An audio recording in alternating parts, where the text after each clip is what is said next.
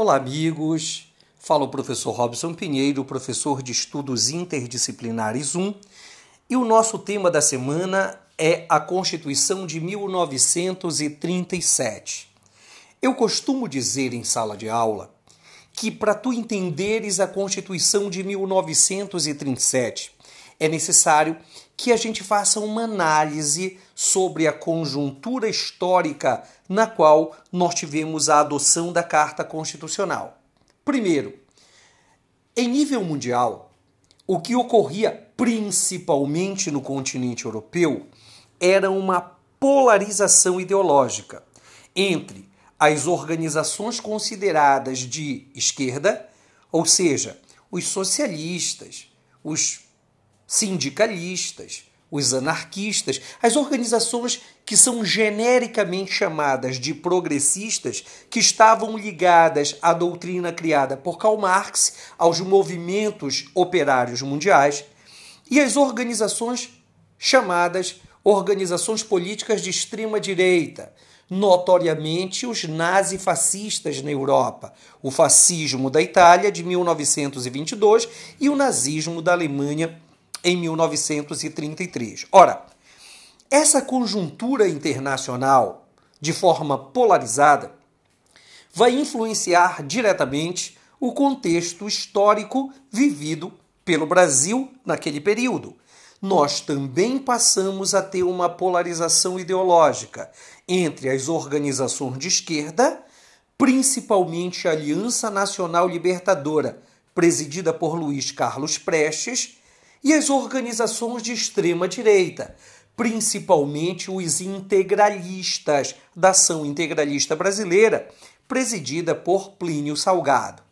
O que ocorre é que Getúlio Vargas se aproveita desse cenário de polarização ideológica e dá um golpe de Estado em 1937. Utiliza a tradicional desculpa do perigo comunista ou perigo vermelho para iniciar um regime ditatorial, que vai se estender de 1937 a 1945. Ora, para legitimar esse novo período, que ficou conhecido na história do Brasil como Estado Novo, Getúlio Vargas ele vai outorgar uma Constituição em 1937. Então, a partir daí, nós já temos a primeira grande característica da Carta Constitucional de 37. Ela foi outorgada, ou seja, ela foi imposta. Ela não resulta de um processo de elaboração por parte de uma Assembleia Nacional Constituinte. Segunda característica marcante, ela é inspirada nos regimes ditatoriais da Europa, notoriamente o fascismo italiano e o nazismo alemão.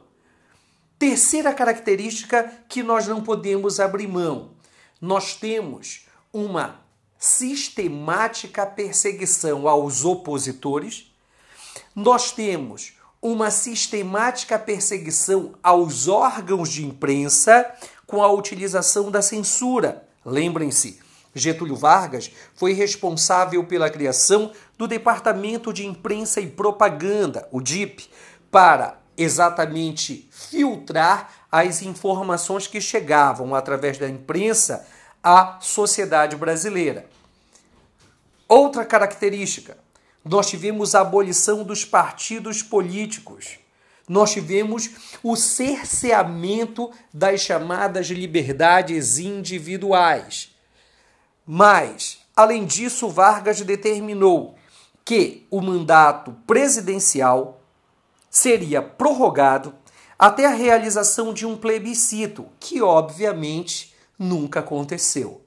Ora, até quando nós temos a vigência da Carta Constitucional de 1937? Até o término da Segunda Guerra Mundial. E você sabe que a Segunda Guerra Mundial ela termina em 1945.